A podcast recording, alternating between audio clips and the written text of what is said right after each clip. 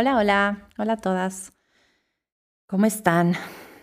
Otro podcast es el episodio 4 de mi nuevo podcast, porque creo que todavía sigue siendo súper, súper nuevo, aunque vengo trabajando en estos meses, pero sigue siendo nuevo y en este episodio voy a cambiar un poquito el tema, porque el episodio anterior fue sobre em, mi historia de abuso y voy a hacer muchos episodios sobre ese tema porque creo que es un tema que da para hablar desde muchos ángulos, tiene muchas categorías.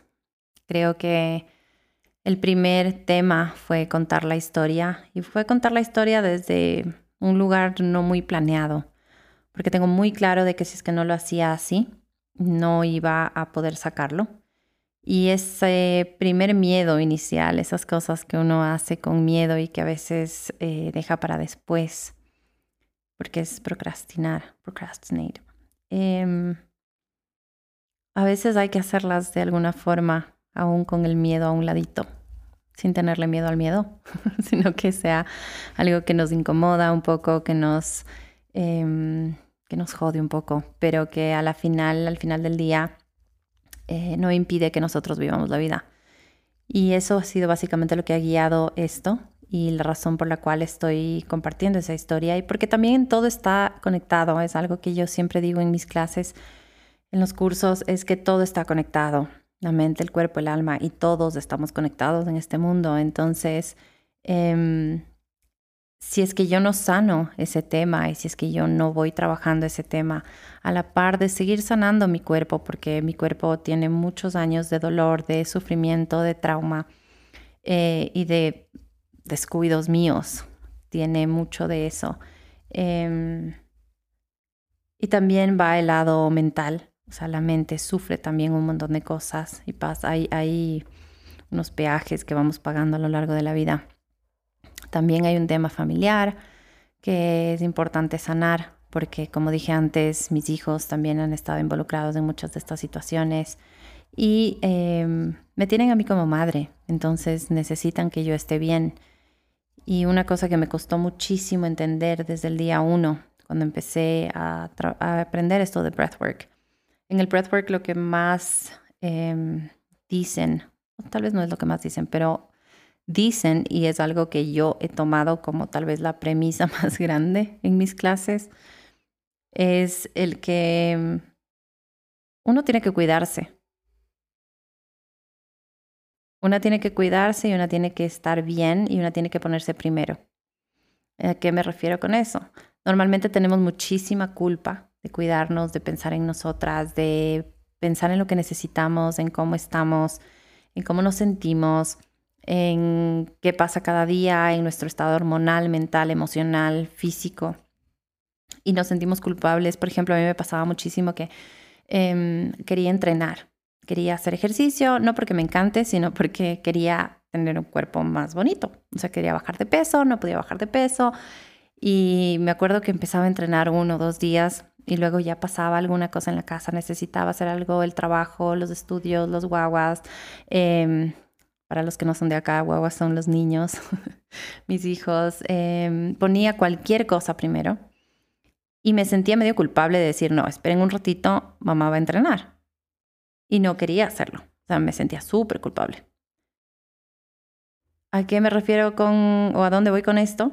Es que después entendí, cuando empecé a aprender esto de, de breathwork, aprendí y entendí que ese tiempo que yo me tomo para mí, que organizo con mis hijos para poder entrenar, em, es súper valioso porque me hace una mejor madre, porque estoy más presente, porque duermo mejor, porque estoy más eh, con más claridad, estoy más em, tranquila porque desfogo muchas cosas emocionales en el ejercicio.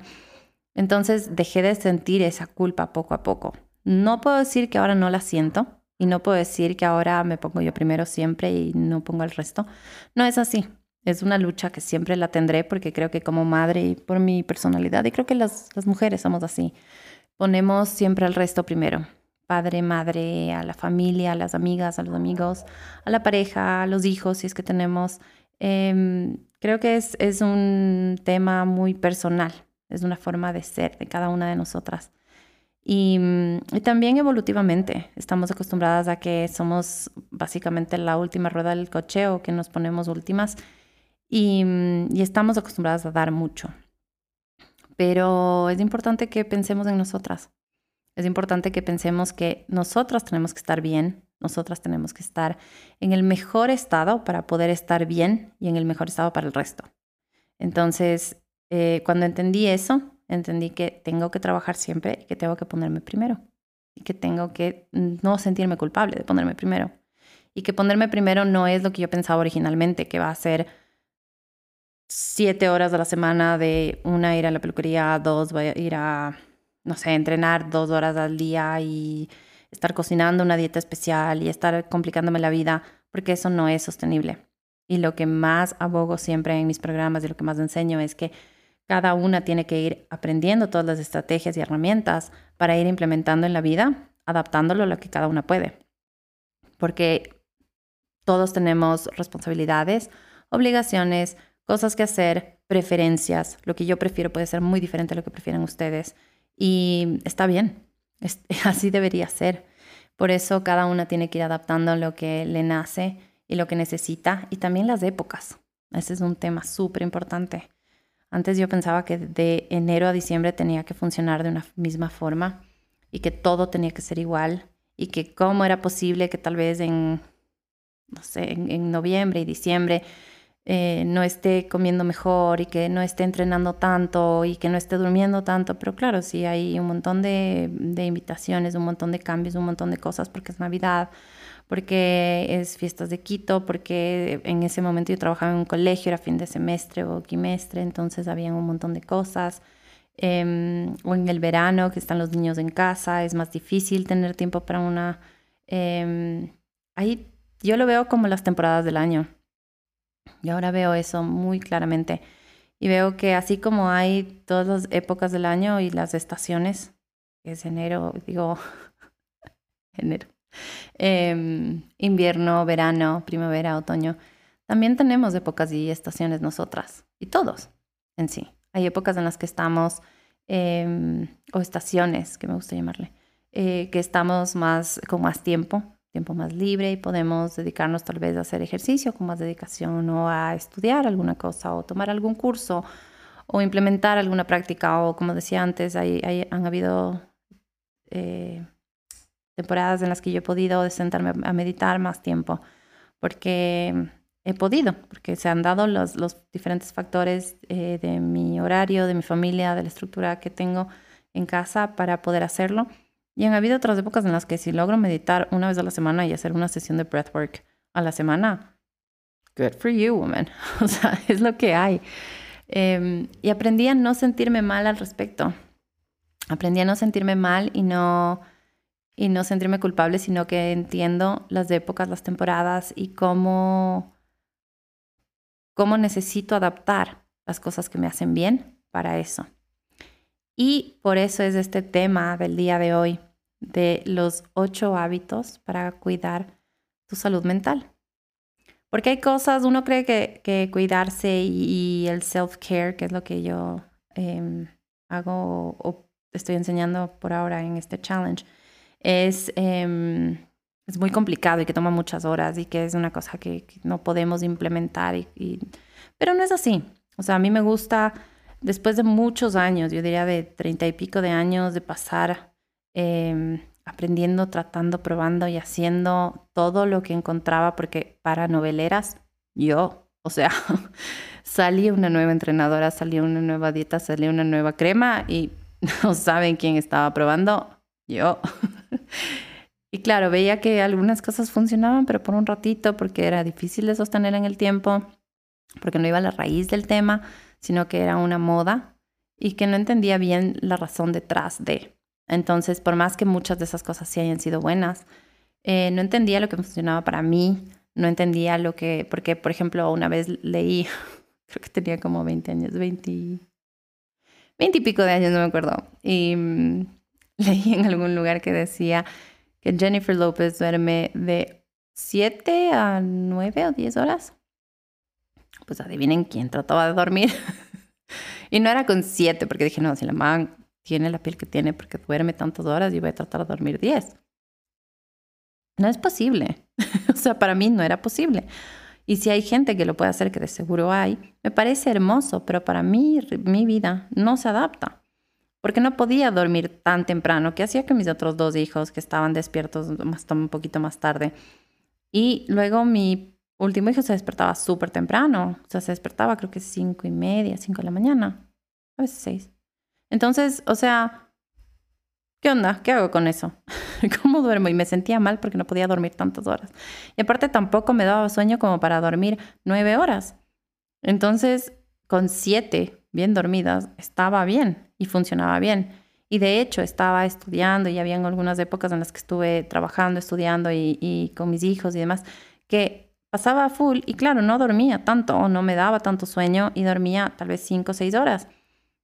Y bueno, o sea, me enfoqué y la verdad que empecé a entender, hace unos años empecé a trabajar mucho en el tema de mi sueño y empecé a entender cómo es realmente. O sea, no solamente trabaja, y no me voy a poner tan técnica ni tan profunda, voy a tratar de hacerlo súper, súper light, pero que, que se note la importancia. Pero en cada una de las actividades que nosotros hacemos al día tiene una importancia y tiene una historia y una ciencia detrás de. El sueño no es más que el tiempo que el cuerpo tiene para recuperarse, para recargarse y hay un montón de procesos que se dan durante la noche que son súper importantes.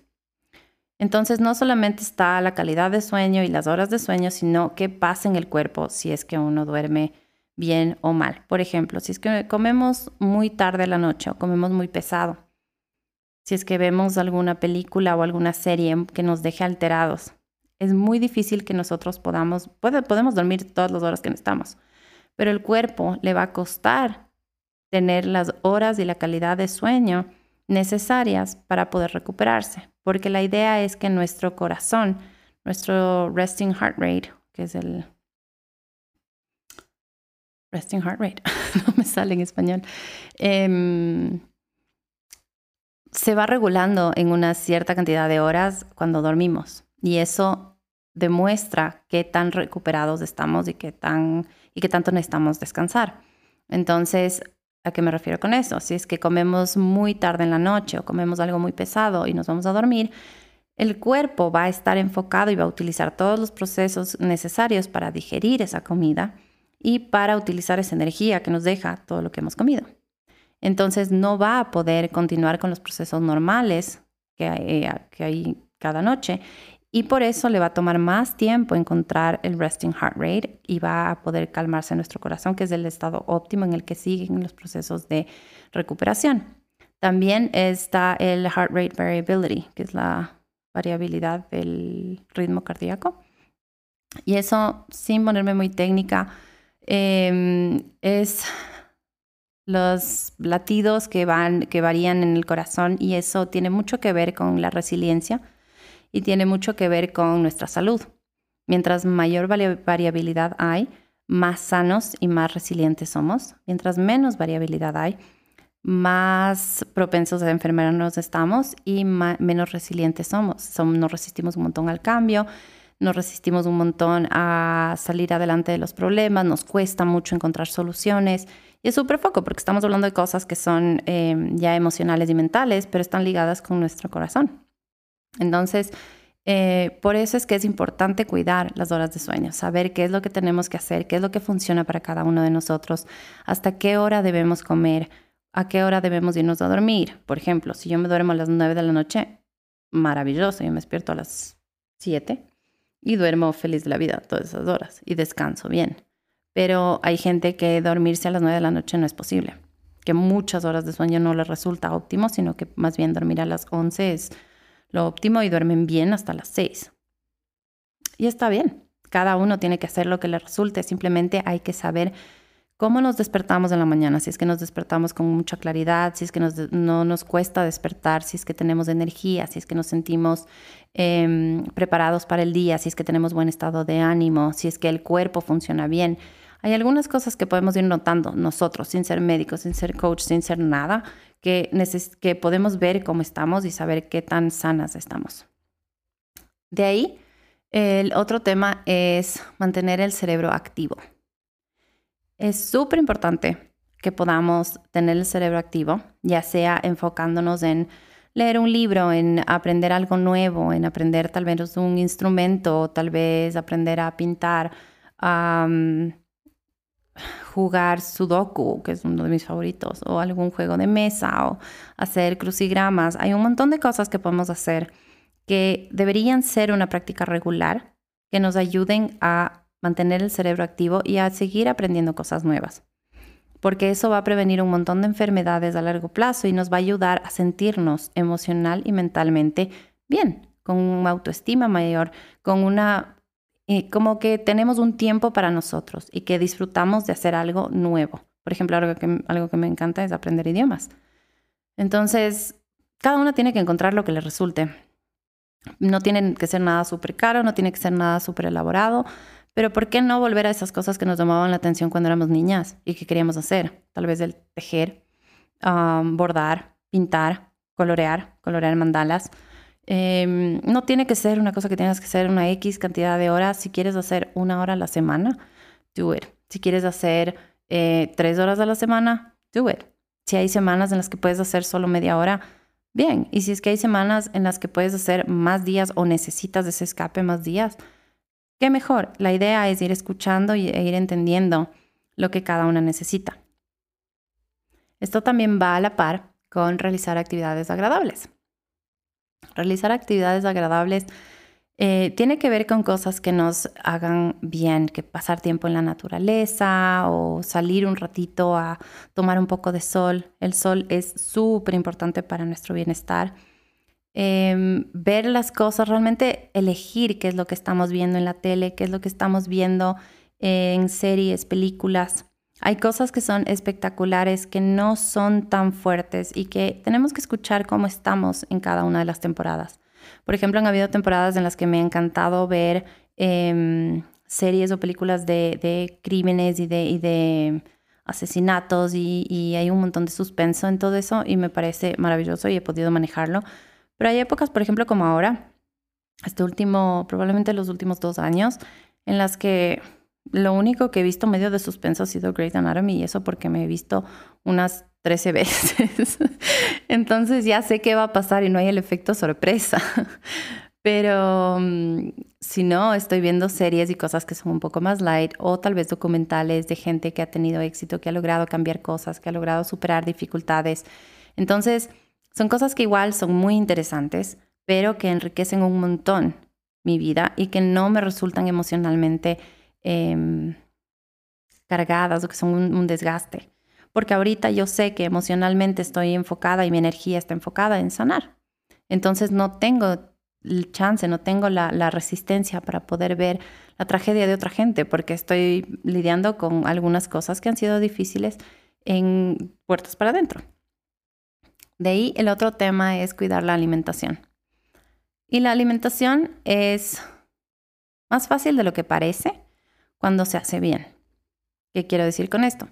El momento en que empiezas a sanar tu relación contigo, empiezas a valorar todo lo que eres, todo lo que haces, todo lo que has hecho y cuánto tu cuerpo te ha aguantado, cuánto tu cuerpo te ayuda, cuánto tu cuerpo hace por ti cada día, vas a empezar a valorar vas a empezar a funcionar desde un lugar de amor, entonces vas a empezar a cuidarte y a elegir un poco más las cosas que comes. La idea en una dieta saludable es, es lo que yo digo, lo que yo creo, es que sea sostenible, que sea sostenible a lo largo del tiempo. No es bueno eliminar completamente algo de tu dieta. No es bueno prohibirte cosas porque eso tiene un efecto contraproducente. Pero sí es bueno más bien empezar a trabajar tu relación contigo, con la comida, con tus emociones, con las cosas que has guardado. El momento en que empieces a soltar todo ese equipaje, todas las mochilas de peso que vienes cargando y todas las cosas que te van limitando y que te ponen unas gafas ajenas, que son gafas con las que vemos la vida, que son las eh, creencias limitantes, las cosas que, que, hemos ido aprendiendo y que hemos ido llevando como, como piedra en el zapato, ese momento en el que sanes de eso y empieces a pensar, a sentir y a funcionar desde tu propia esencia, desde tu propio amor propio y desde tu lugar, vas a tener una relación totalmente diferente con la comida y vas a saber cuándo te das un gustito, cuándo empiezas a comer un poco mejor y vas a empezar a seleccionar cosas que tal vez sean una opción más saludable. Además, no me gusta matarme mucho con este tema de la comida ni estar muy obsesionada, sino que la regla por la que yo vivo es que de todas las opciones de comida que tengo en ese momento, trato de elegir la opción mejor me va a hacer. Entonces, si es que estoy viajando, por ejemplo, y yo estoy en un aeropuerto y no tengo la opción de comprarme la comida súper sana, porque en algunos lugares del mundo es súper, súper caro y tal vez es más bien algo de comida rápida. Bueno, trato de que en esa opción de comida rápida la opción sea lo menos dañina. Entonces no elijo la hamburguesa más grande, no elijo la hamburguesa con las papas fritas recontra grandes. Y tal vez hago algún cambio y tal vez hay días en que sí me voy a tomar la Coca-Cola y hay veces en que puedo elegir un té. Me encanta la Coca-Cola, así que entiendo totalmente y no soy de, de las que puede decir, ah, yo no, yo como solo orgánico y solo lechuga. No, me encanta comer. Entonces, trato de no matarme porque el momento en que lo haces desde un lugar negativo, estás creando cortisol en tu cuerpo, estás... Eh, el cortisol hace que tú acumules grasa y va a ser más difícil que tú bajes de peso. Entonces, simplemente la vida es de disfrutar y de empezar a hacer elecciones y de que una elección a la vez. O sea, no vas a cambiar mil cosas al mismo tiempo, sino que en la alimentación, por ejemplo, tal vez puede ser que cambies el horario en, que, en el que cenas. En vez de cenar a las 8 de la noche y te vas a dormir o acostar a las 9, no cenas antes, más tarde de las 7. Seis y media siendo tu, tu horario em, ideal. ¿Por qué? Porque te vas a acostar enseguida. Obviamente hay excepciones porque no siempre vamos a poder hacer eso. Hay veces que uno va a cenar con, con otra gente o que tiene invitaciones, pero tratas de comer un poquito más light. Y también habrán veces en que te das el gustito y ya descansarás bien mañana y estás seguro de que descansaste el día anterior súper bien y no pasa nada. De ahí, em, hacer ejercicio. Esta suele ser medio polémica porque hay gente que le encanta hay gente que tiene esa disciplina y que yo admiro muchísimo, pero a mí, yo le veo, a ver, el ejercicio para mí personalmente es una necesidad. Es algo que yo veo como lavarme los dientes o bañarme. O sea, no concibo no bañarme o no lavarme los dientes. Porque no me hace bien a mi salud, a mi cuerpo. Pero, y porque se siente incómodo. Pero porque ya me acostumbré. No es que siempre me encante, de hecho muchas veces me da mucha pereza. Luego de hacer ejercicio obviamente me siento feliz porque hay todas las happy hormones que ya están actuando, entonces ya frescazo.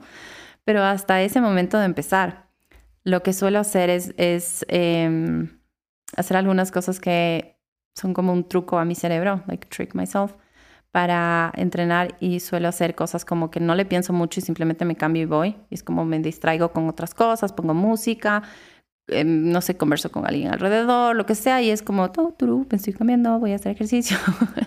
y luego ya, dale, dale, Claudia, no, no le pienses mucho, dale. Otra cosa es eh, ponerme metas realistas. Cuando empecé a entrenar y de forma más saludable, entendí cuáles eran las, em, qué ejercicios eran los que yo necesitaba. Por ejemplo, en ese momento necesitaba hacer un poco de cardio, pero tengo problemas de la espalda y ciertas lesiones que no me permiten hacer mucho impacto. Entonces encontré cosas que sean divertidas, a mí me encanta bailar y empecé a hacer eso como ejercicio de cardio y sabía que tenía que hacerlo unas dos veces por semana tratando de hacer intervalos, o sea, cambios de velocidad para que mi corazón suba en palpitaciones y baje y eso ayuda a quemar grasa. Pero sabía que para mi cuerpo no podía hacer más de dos veces por semana porque más de dos veces por semana le ponía mucho estrés a mi cuerpo y eso hace que mis eh, adrenal glands se estresen, o sea, que, que, produzcan mucho cortisol y que mi cuerpo en vez de bajar de peso empieza a subir. También entendí que necesitaba empezar de a poco. Yo empecé, me acuerdo, con una rutina de ejercicio que parecía insanity, una cosa así. Era pero heavy, o sea, parecía CrossFit, creo y yo no tenía músculos, entonces me empezaron a doler todas las articulaciones y me sentía más cucha que qué, o sea, me sentía súper viejita en vez de, de joven y bella, o sea, no, era el efecto contrario. Así que por eso empecé a entender qué ejercicios me gustaban, qué era lo que me iba a ayudar. Por ejemplo, una cosa que me encanta hacer es pilates. Pilates es súper difícil, súper difícil. Parece que no estás haciendo nada y es súper difícil y eficiente. Además, los músculos que se forman con pilates eh, son súper em, delgados, que definen el cuerpo sin crear mucho volumen. Y eso es lo que a mí me gustaba. De ahí también hago yoga. Eh, bueno, hacía, porque ahorita está medio difícil con mi rodilla. Y eh, eso también me ayuda muchísimo. Y hay diferentes clases de yoga, hay diferentes em, intensidades y eso a mí me ayudaba muchísimo para poder tener una, un estado físico óptimo que era lo que yo estaba buscando.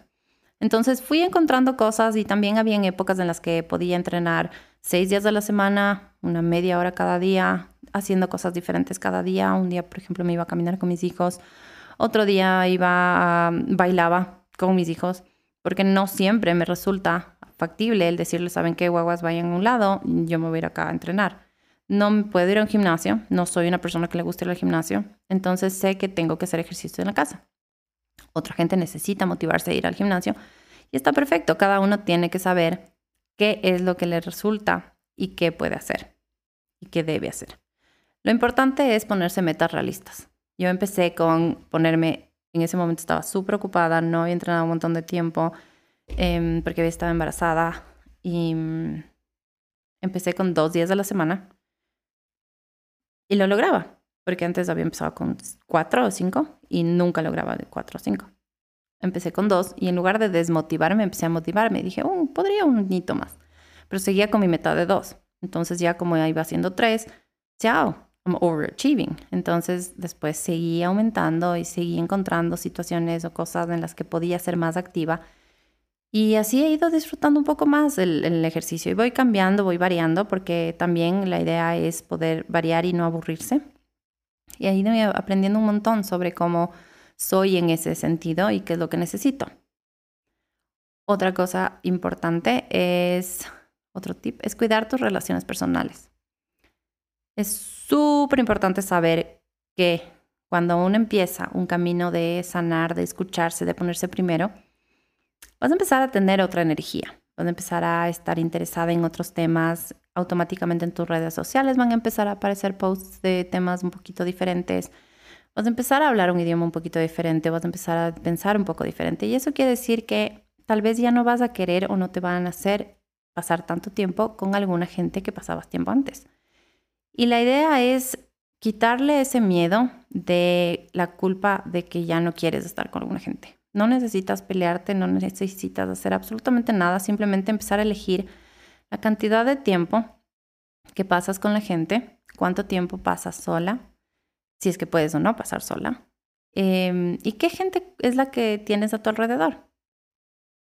Todo eso va a ir dándose solo pero también es importante saber y estar en paz con el hecho de que todo eso va a ir cambiando a lo largo de la vida y que tienes el derecho de poner límites, de no aceptar faltas de respeto, de no ponerte de alfombra de nadie, de darte tu lugar. Y no hace falta pelearse o entrar en un conflicto, simplemente para alejarte de, de gente o de situaciones con las que no, no sientes que tienes algo en común.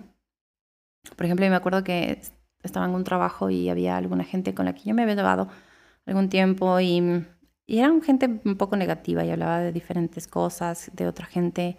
Em, y sin entrar en detalles, empecé a ya no sentirme a gusto con esa gente. Y no tenía nada de malo, yo no los voy a cambiar y no tienen, y esos pueden ser como, como sean, pero yo ya dejé de sentirme como que tenía que estar alrededor de ellas o que yo quería estar ahí y así yo no hable o no comparta una conversación con ellas em, y simplemente esté ahí en la periferia, estaba escuchando. Entonces empecé a elegir muy bien la gente con la que me llevaba, la gente con la que pasaba tiempo y cómo gastaba mi tiempo, cómo, invertía mi tiempo, más que gastaba. Y eso va al siguiente punto, de organiza bien tu tiempo. Poco a poco uno puede empezar a organizarse con el tiempo y empezar a poner ratitos de cuidado, de, ponerte una mascarilla, de escuchar tu canción favorita, de prepararte tu comida favorita, de empezar a mimarte. Y también de organizar el tiempo, por ejemplo, una estrategia, una herramienta que me gusta muchísimo es este utilizar un timer para trabajar. Creo que se llama el Pomodoro something, no me acuerdo. Pero es básicamente que pones un timer y tienes... Eh, yo suelo hacer de la siguiente forma. Pongo un timer y pongo 25 minutos y trabajo tratando de enfocarme en una actividad eh, sin multitasking, sin estar revisando el celu, de centrarme en una actividad por 25 minutos y luego descanso por 5. Si es que estoy súper enfocada, puedo llegar a 30 y luego descanso por 8. Pero esos 8 minutos me levanto, voy a hacer otra cosa totalmente, no estoy pensando, no estoy hablando, no estoy haciendo nada relacionado a lo que estaba haciendo antes. Y suelo hacer ejercicios de breathwork, dependiendo de cómo estoy. Si estoy muy estresada, puedo hacer algún ejercicio para bajar un poquito las revoluciones. Si es que quiero seguir enfocada y energizada, puedo hacer un ejercicio eh, para mantener esa energía y para estar eh, concentrada. Y si es que mm, necesito un poco más de energía, puedo hacer también otra respiración. Y mm, eso me ayuda muchísimo a mantener la energía a lo largo del día, porque no estoy gastando toda mi batería en una sola actividad de una y gastando en mil enfoques, sino que estoy enfocada en una cosa, me doy mi tiempo por ocho minutos, cinco si es que no puedo, si es que me siento súper culpable de que ocho es mucho. Y, y de ahí sigo trabajando. Y la verdad que es súper bueno porque uno termina siendo más eh, eficiente en todo eso, en todo lo que hace. De ahí el último punto, que sería de los ocho hábitos para cuidar tu salud mental, es de gestionar emociones. Y ahí es donde entra este tema de saber qué hacer con tanta carga emocional que tenemos. En nuestra cultura tenemos la costumbre de manejar nuestros, los eventos que nos pasan en la vida de una forma súper mental, de una forma súper cognitiva que nos quedamos analizándolo, lo procesamos, lo pensamos, lo digerimos y ya, vamos a terapia o hablamos con amigas o nos tomamos un café con alguien o escribimos en el diario y listo, pero no hacemos nada que nos ayude a manejar la energía que se queda, las emociones que se van acumulando y que se van guardando en el cuerpo. Por eso es que una de las cosas que yo más recomiendo es esto de la respiración y del breathwork, otra cosa que se recomienda muchísimo y que es maravillosa es la meditación. Mindfulness es súper bueno. Em, y parece ser, o la gente piensa que toma muchísimo tiempo todo eso, pero no es tan largo ni tan complicado. O sea, la verdad, con que te sientes y pongas algo de música y respires, ya estás haciendo breathwork. Eh, no importa si vienen pensamientos a tu mente, simplemente darte un tiempito para parar, para respirar. Y sí sería bueno que cada una aprenda una técnica que le resulte, que sea em, eficiente en tiempo y en, en, objetivo, para poder manejar todas esas emociones y poder sacar todo eso y no seguir cargando mochilas de todo lo que nos va pasando y mochilas ajenas también, que es algo muy común que hacemos. Así que con eso termino los ocho hábitos para cuidar tu salud mental. El primero era cuidar tu sueño y las horas de sueño. El siguiente era mantener el cerebro activo. El tercero era realizar actividades agradables. El cuarto era hacer ejercicio. El quinto, cuidar tu alimentación. El sexto era cuidar tus relaciones personales. Séptimo, organiza bien tu tiempo. Y ocho, gestiona tus emociones. Espero tener novedades de cómo les va con las recomendaciones, si es que han hecho el challenge de siete días de self-care Em, si están interesadas en el curso de Breathwork, si es que tienen alguna reflexión de los podcasts, si es que los posts que estoy compartiendo les resultan. Me encanta leer todo lo que me escriben, me encanta saber cómo van y me gusta muchísimo mantener esa comunicación siempre abierta, porque así también puedo seguir poniendo y creando cosas que les vayan a seguir siendo útiles. Así que espero tengan una hermosa semana y que este podcast, este episodio les haya ayudado. Un abrazo. Bye.